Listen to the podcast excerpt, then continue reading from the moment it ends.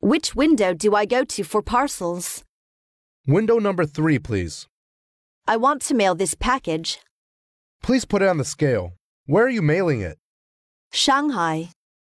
Do you want to send it by air or by sea? What's the difference in price? $30 by air, $12 by sea. How long will it take by air? About 10 days. Then I will send it by air, thank you.